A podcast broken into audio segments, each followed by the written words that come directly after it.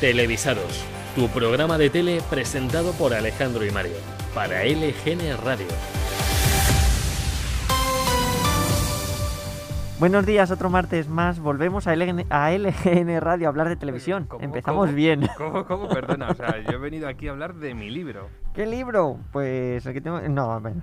Espera, vale, mejor vamos a hablar de televisión. Sí.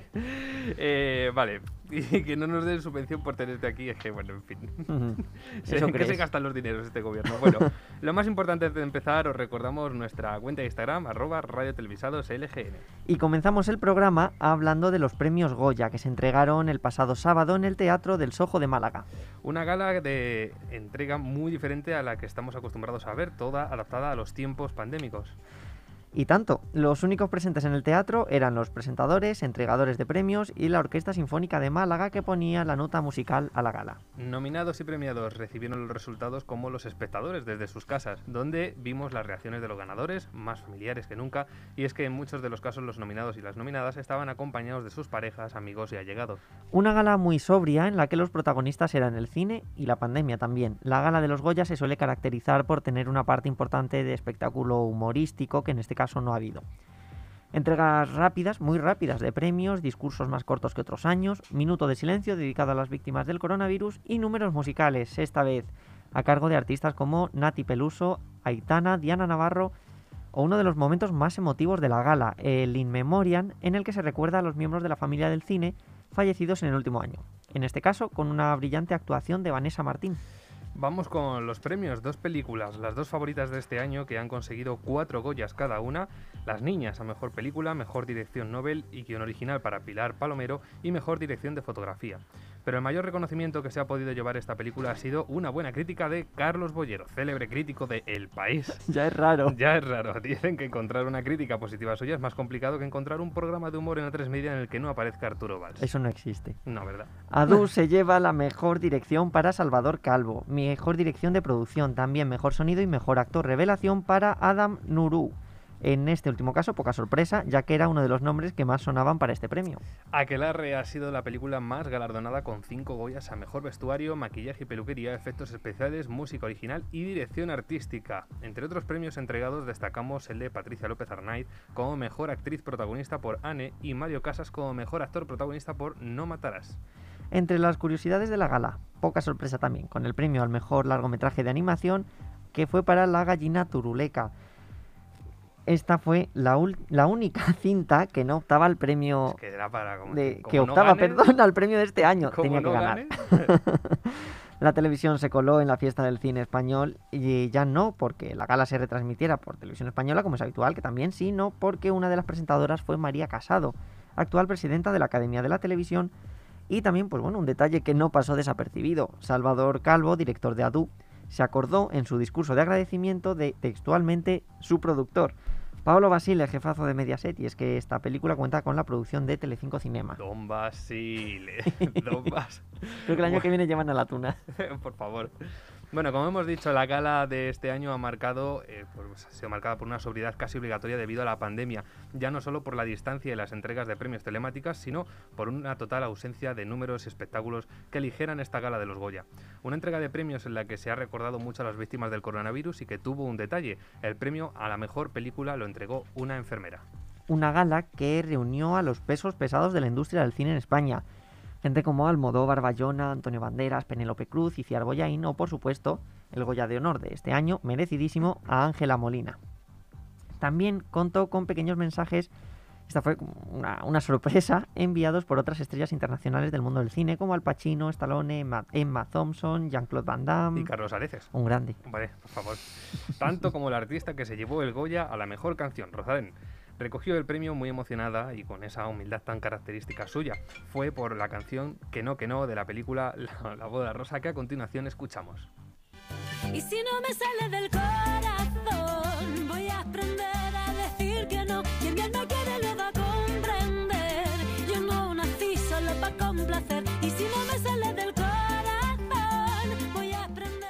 Seguimos hablando de cine. Raya y el último dragón, la nueva película de Disney, se estrenó el pasado 5 de marzo simultáneamente en cines y en la plataforma Disney Plus. De nuevo, al igual que ocurrió con Mulan, previo pago de un acceso premium de algo más de 20 euros. Lo curioso de este estreno es que no se ha podido ver en buena parte de las salas, y es que algunos de los grandes exhibidores, como Cinesa, Yelmo o Kinépolis, no tienen esta película en su programación. Cosa que a mí me afecta porque yo iba a ver esa película en el cine y no puedo. Bueno, según algunas versiones oficiales, esto se debe a una Pues paga reorganización. bueno, ya lo hago, no voy a pagar más. Según algunas versiones oficiales, esto se debe a una reorganización de títulos y una cola de películas aún por estrenar, pero las malas lenguas entre las que nos encontramos sostienen que en realidad se trata de un boicot encubierto por parte de los grandes grupos de exhibición al gigante Disney, ya que buena parte de su programación cinematográfica se está estrenando en la plataforma Disney Plus. Disney Plus, que por cierto estrena el 26 de marzo, creo que era la primera serie producida en España para la plataforma. Intro aplausos. Besos al aire, una comedia romántica en forma de miniserie protagonizada por Leonor Watling y Paco León y ambientada en los meses del confinamiento. Esta serie cuenta también con María León, Mariano Benacio y David Castillo, entre otros. Fíjate, David Castillo, que había sido de él. No es la primera ficción que tiene la pandemia como telón de fondo. Una miniserie escrita por Darío Madrona y dirigida por Iñaki Mercero. Tiene como productor ejecutivo a Hitor Gabilondo. Aitor Gabilondo, que ya tiene experiencia como pionero, ya que también es el productor ejecutivo de Patria, que fue la primera producción de HBO Europa en español.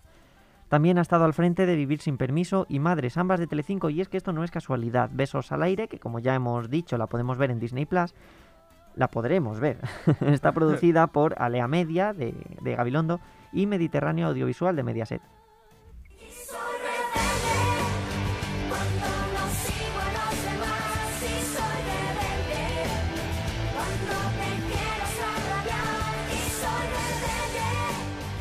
Qué recuerdos de esta canción, ¿eh?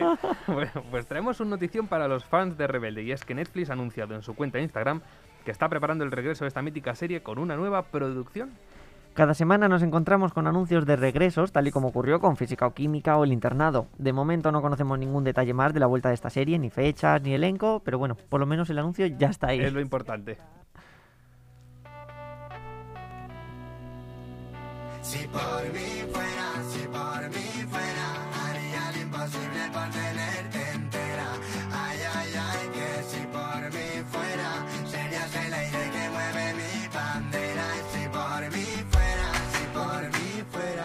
Ahora ya tenéis esta canción en la cabeza para toda la semana. De nada.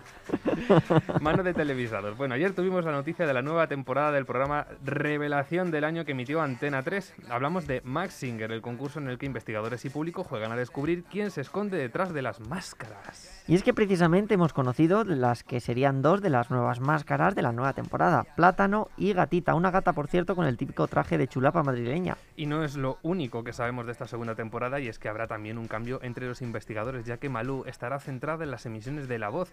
La cantante será sustituida por la ganadora de la primera temporada de Max Singer, Paz Vega, que se unirá a Javier Ambrosi, Javier Calvo y José Mota. No es algo nuevo para la actriz Paz Vega, ya que fue investigadora en la versión mexicana del concurso. Un concurso que tuvo una magnífica aceptación entre la audiencia y que Antena 3 se apresuró a confirmar una segunda temporada. Y nosotros que estamos deseando Por verla. supuesto, vamos, pero ya. Y cambiando de tema, ya que todavía no podemos subirnos a ningún avión a conocer mundo, hoy os invitamos a hacer un viaje al pasado a uno de nuestros formatos que con más cariño recordamos en nuestro Remember de hoy. Teníamos que dedicar unos minutos a alguno de nuestros programas a hablar de este original concurso familiar. Viernes, 10 de la noche. Acabamos de cenar un día cualquiera, mitad de los años 90.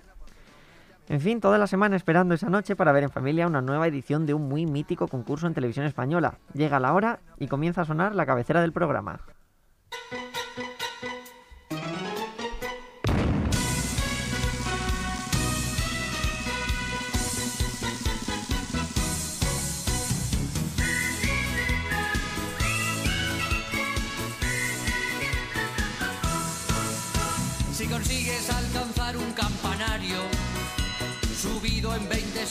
A la vez,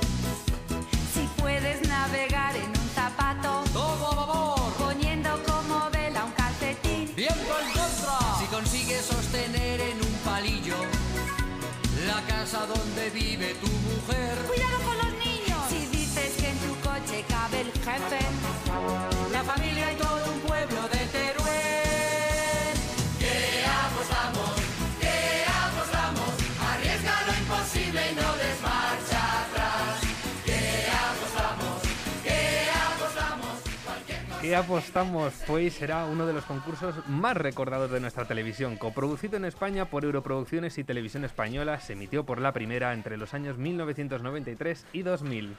Lo primero de todo, ¿en qué consistía el programa? Pues bien, ¿qué apostamos? Tenía varias fases. Después de la presentación del programa, en la que entraba al plató los cuatro invitados de ese día, una persona del público lanzaba al programa un reto que a lo largo de la emisión debían conseguir, como reunir ciertos objetos o un determinado número de personas en el plató.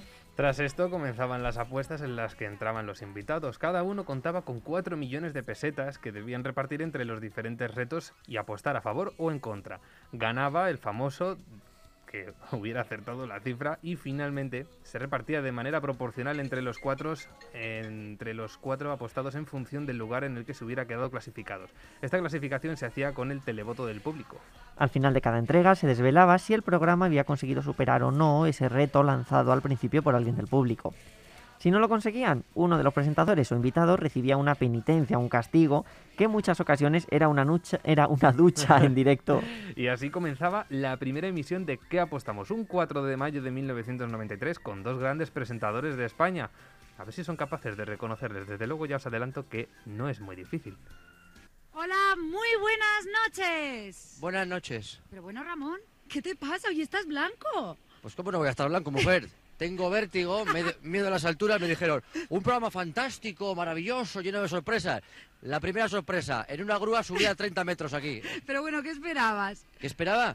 Pues estar ahí abajo, en la carpa estupenda que han hecho para hacer el programa. es ¿no? verdad, es verdad, si teníamos que estar ahí abajo presentando, oye. ¡Bajarnos de Por aquí! favor, bajarnos Por de favor, aquí. bajarnos de aquí.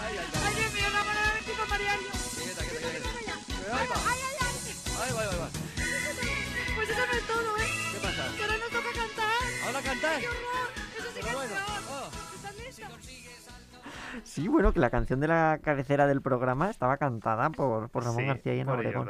Y muy curioso que el programa era verdad que se, se hacía en una carpa, no, no en uno de los, Bueno, de los a platos. tres media le gusta eso. Pues al frente de este programa, entre el 93 y el 98, se encontraba uno de los más grandes dúos televisivos, Ramón García y Ana Obregón, de cuya serie Ana y los Siete ya hablamos en el anterior programa de televisados. De 1998 a 1999 acompañó a Ramón Chu, Antonia Delate y en el año 2000 las presentadoras Raquel Navamuel y Mónica Martínez.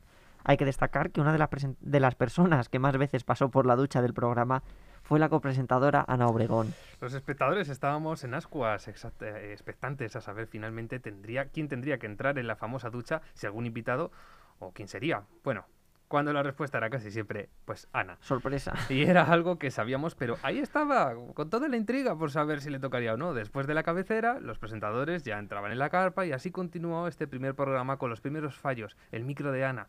Ahora oirán que apenas se la podía escuchar hasta que un técnico, disimuladamente, entraba por la parte izquierda del televisor sin que se le viera para darle el micrófono de mano.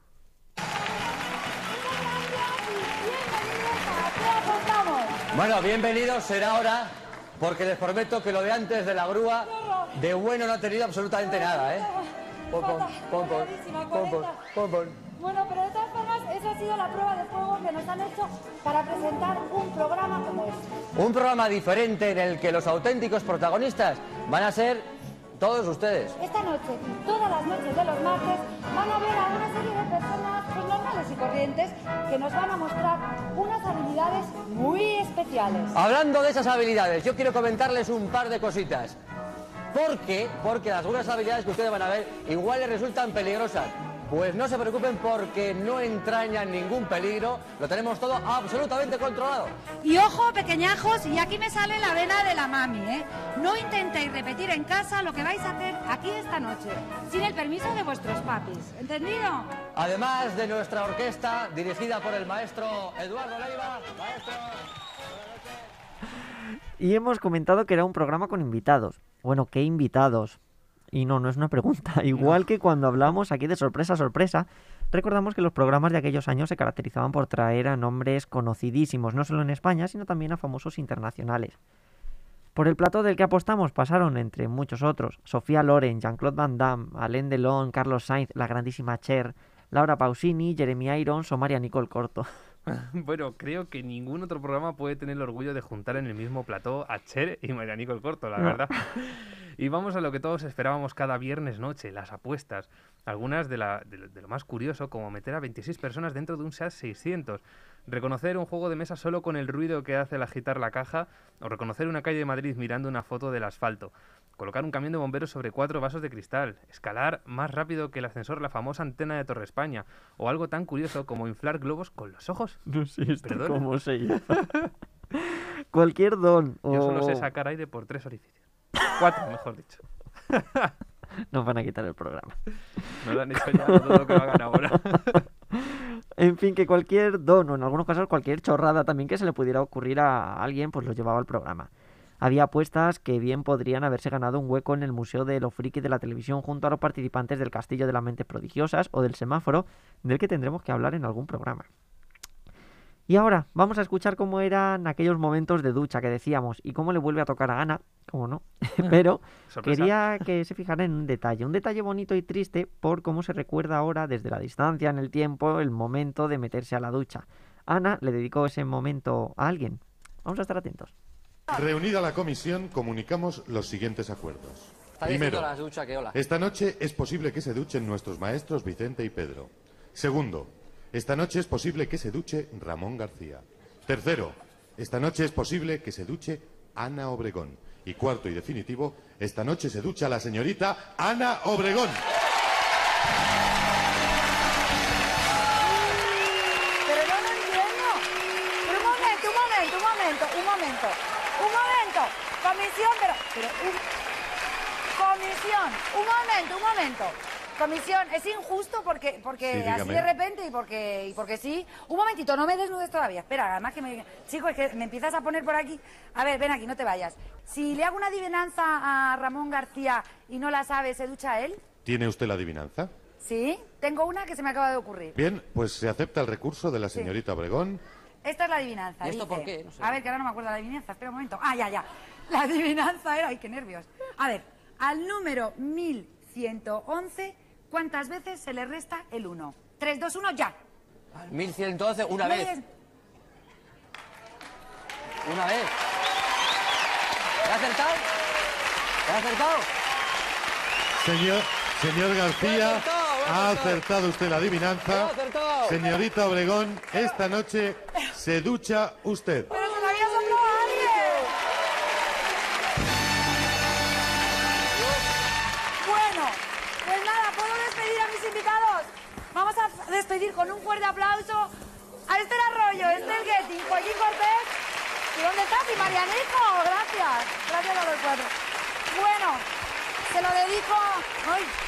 Se lo dedico, se lo dedico a, mi hijo, ¿vale? A Alessandrito, que estará en casa. Bueno, pues les esperamos la próxima semana aquí en la primera de televisión española. ¿En qué apostamos? Espero que hayan disfrutado de nuestro programa y hasta la semana que viene. ¡Hala, Obregón!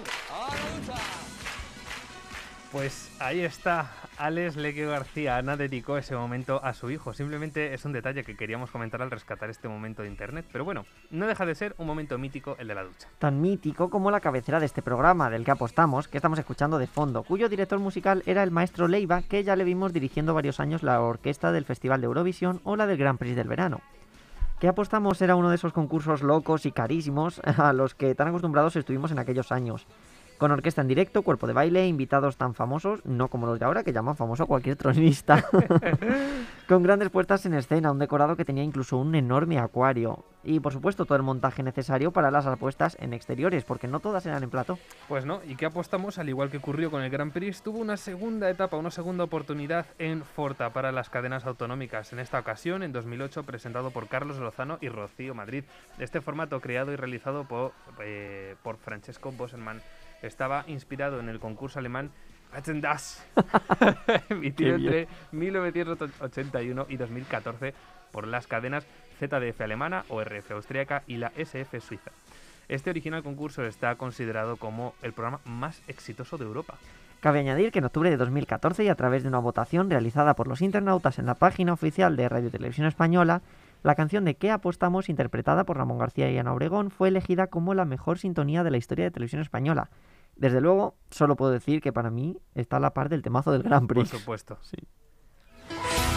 Televisados, tu programa de tele con Alejandro y Mario.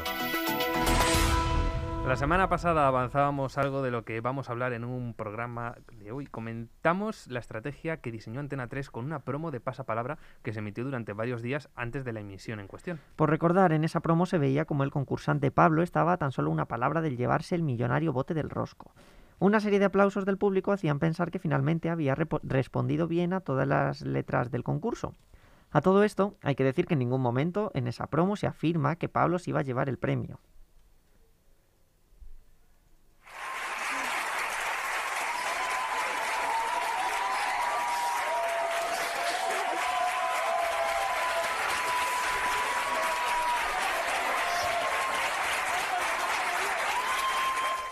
Eso fue todo. 15 segundos de aplausos que correspondían a un plano de Pablo con el rosco casi completo y él emocionándose. En televisión no hay nada como insinuar que algo va a ocurrir a continuación, aunque luego no sea así. Y este fue el caso. Pablo no completó el rosco fallando una de las palabras, pero la emisión de aquella promo le dio al programa uno de los mejores datos, nada menos que un 31,8% con un minuto de oro de más de 7 millones de espectadores. Y algo que no quedó ahí. Los buenos datos de un programa así son también muy beneficiosos para la emisión que viene a continuación, que arrastra a la audiencia, en este caso a la edición de la ¿Qué- noche de Antena qué 3 has- Noticias. ¿Qué, qué has dicho de la audiencia? Que le arrastra como Rosa Benito. ¡Que te arrastro! ¡Te arrastro! esa, estrategia de enganchar a la audiencia ava- avanzando parte del contenido de un programa o insinuando que algo va a ocurrir es lo que conocemos en televisión como cebos. Al igual que ocurre con la pesca, el cebo es un recurso de las cadenas para atrapar al espectador, mantener su interés y que no le sea infiel con la competencia. Recurrimos a los expertos en cebo para definirlos. El portal online de Mediaset Outdoor, que así se llama, dice lo siguiente. Los cebos televisivos pretenden que no abandonen el canal o la televisión y adelantan parte del contenido que abrata la publicidad. Y somos tan débiles que pueden con nosotros y lo consiguen. Deci- decimos que son expertos porque la reina del cebo es Telecinco. De ahí que haya sido tan curioso que Antena 3 haya superado en este bello arte a la cadena de Fuencarral. Fue en el programa presentado por Jorge Javier y Carmen Alcaide, aquí a Tomate, aquí Tomate, donde los cebos tuvieron una gran importancia. De hecho, se trabajó mucho en su desarrollo. Desde aquellos primeros, a la vuelta de publicidad, tenemos más sorpresas. A editar vídeos cortos con unas pocas palabras e imágenes consiguen atraer toda nuestra atención y que no seamos capaces de cambiar de canal incluso cuando se vayan a publicidad. Uno de los momentos más utilizados para la inserción de estos cebos es precisamente justo la ida como a la vuelta de los bloques publicitarios. Pero no siempre se hace uso de vídeos o de frases tan manidas como esa de que a la vuelta descubriremos el pastel. También se puede cebar a través de los rótulos que vemos sobreimpresionados en nuestras pantallas y es algo a lo que recurre muchísimo Sálvame. y que esta tarde nos lo va a contar todo, punto por punto. Si esa mesa hablara, lo largaría todo, pero como no lo va a hacer, ya tenemos a nuestro confidente. Los detalles de ese encuentro y sobre todo el resultado de esa conversación que puede romper para siempre el clan de las Campos. A la vuelta.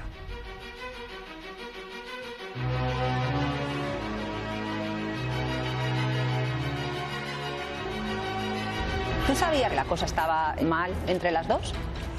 La relación que está rota es la de mi sobrina. Esto hay que pararlo ya. Ya hablaré con ella, se arreglará o no, o lo que sea. No, no he hablado con ella porque ella no ha querido. Tu tía estaría dolida. Sí, pero es que a mí no me lo dice. Que hay algo que le ha molestado, que a mí no me lo ha comunicado. Me ha dicho que queremos hablar. Yo he sido la que la he llamado, yo le he mandado un mensaje.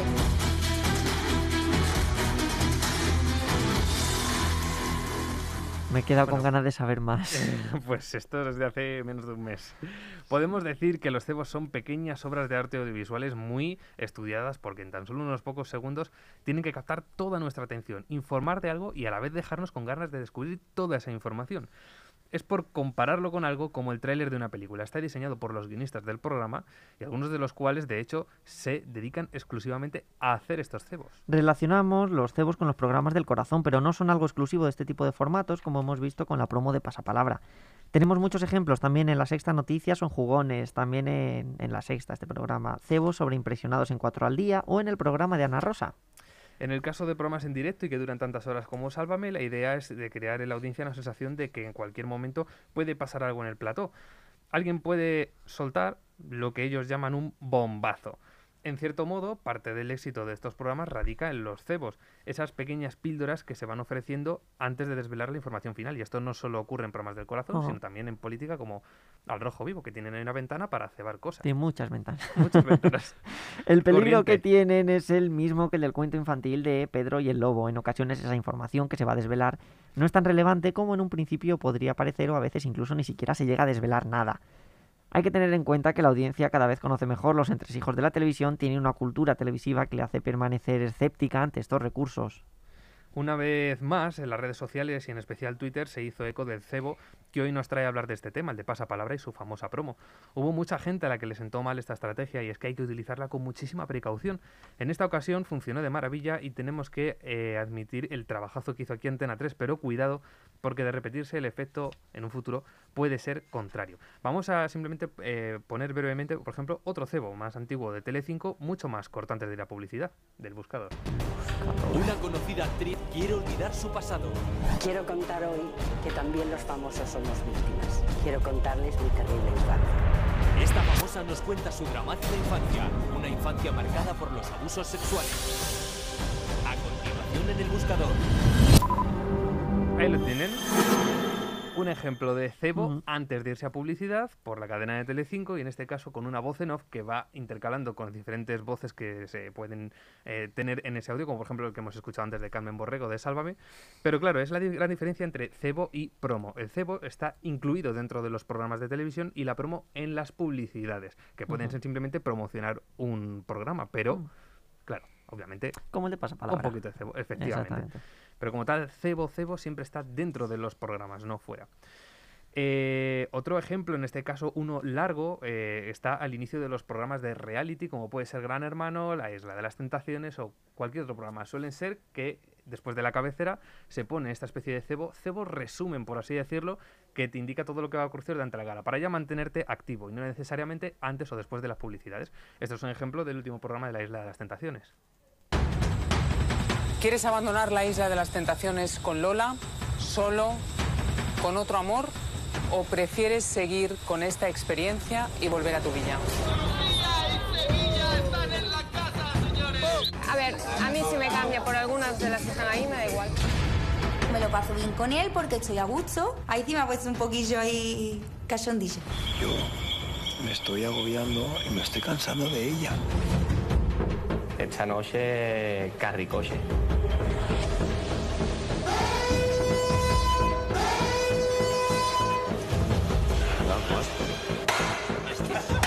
Se han comido la mucha boca. Y un rato bueno, Blanca. La Chicos, bienvenidos a la hoguera. Para mí lo es todo, Sandra. Yo no quiero perderla por nada del mundo. Manuel, te saltaste las normas. Ha llegado el momento de asumir las consecuencias de tus actos. Bienvenidas a la hoguera. Que no, y punto, que se terminó, que he llegado a mi límite, que fin. Y esa es la principal diferencia entre un cebo largo y corto. El corto, sobre todo, es un contenido muy, muy, muy presente, muy puntual, como por ejemplo el del buscador, y esto es un cebo de todo el programa, es decir, todo lo que va a suceder a lo largo del programa. Pero digamos que uno es más corto y el otro más largo. Efectivamente. Luego también es importante hablar de los montajes y efectos de sonido. Cuanto más rimbombante, más tal, pues al final más te quedas Más enganchado. Prestas eso, atención. Todos los de realities Claro. de Telecinco, sobre todo Sálvame, suelen ser así, salvo a lo mejor piezas emotivas. Y simplemente diferenciar que, como hemos visto, por ejemplo, en el buscador, había una voz en off y en el de Sálvame estábamos escuchando, después de que Kiko dijera a la vuelta, solo escuchábamos las voces, pero en los momentos musicales, de música de tensión, ahí había texto sobreimpresionado que te decía la gran verdad, la no sé qué, tal. Es Claro. decir, es todo ir jugando con diferentes voces, con diferentes textos. Y bueno, nos encantaría traer más temas sobre cebos porque es un mundo apasionante, pero seguimos con más contenido en televisados. Estás escuchando Televisados con Alejandro y Mario. Ayer 8 de marzo se conmemoró el Día de la Mujer, un día que reivindica la lucha feminista por la igualdad y que pone de manifiesto la vital importancia del trabajo de la mujer a lo largo de la historia. De ahí el lema Sin ellas no hay nosotras. Hoy queremos traer nuestro pequeño homenaje a algunas de las tantísimas mujeres que tanto han hecho por la televisión que hoy, que vemos. Conocemos un sinfín de nombres de presentadoras, periodistas, colaboradoras, trabajadoras de la televisión en general. ¿Cómo pasar por alto las inolvidables entrevistas de Mercedes Milá las mañanas en las que nos ha acompañado María Teresa Campos o la puerta a la creatividad abierta por Alaska en la bola de cristal? Pero hay otros muchos nombres que quizás no sean tan conocidos por el hecho de no haber estado delante de las cámaras. Uno de esos nombres, ese es el de Malén Aznárez, la primera mujer en dirigir los servicios informativos de televisión española en 1984. Hemos hablado de la presentadora de La Bola de Cristal, pero detrás de aquel mítico programa estaba su directora, Lolo Rico, que ya tenía gran experiencia en programas infantiles y que en 1986 fue reconocida con el premio Ondas. Maruja Callávez y Ana y Blanca Álvarez fueron de las primeras locutoras de informativos. Álvarez fue, de hecho, jefa de las secretarias técnicas de programa, de documentación y de emisiones de televisión española, llegando a la plantilla de la cadena tan solo cuatro meses después del inicio de emisiones en 1956. Mujeres que son ya historia de la televisión, como Rosa María Calaf y sus icónicas crónicas, Carmen Sarmiento, una de las primeras reporteras de guerra. Nombres que no deberíamos olvidar de la misma manera que se reconoce el gran trabajo de otras muchas mujeres que tomaron su relevo, como Ana Pastor, Cristina Pardo, Sandra Barneda o Sandra Sabatés. Pues bueno, por mencionar tan solo unos pocos nombres. Bueno, que no se te olvide una, una mujer que parece que ha nacido directamente en la televisión y que seguramente siga por allí, por allí por siempre. Estoy hablando de Ana Blanco. Siempre. Siempre nos gusta recordar en este programa la historia de la televisión. Y con esto nos despedimos hasta el martes que viene con un nuevo Televisados. Hasta entonces, sí, buena semana. Buena semana. Una niña triste en el espejo me mira prudente y no quiere hablar. Hay un monstruo gris en la cocina que lo rompe todo, que no para de gritar. Tengo una mano en el cuello que con sutileza me impide respirar. Una venda me tapa los ojos, puedo leer el miedo y se acerca.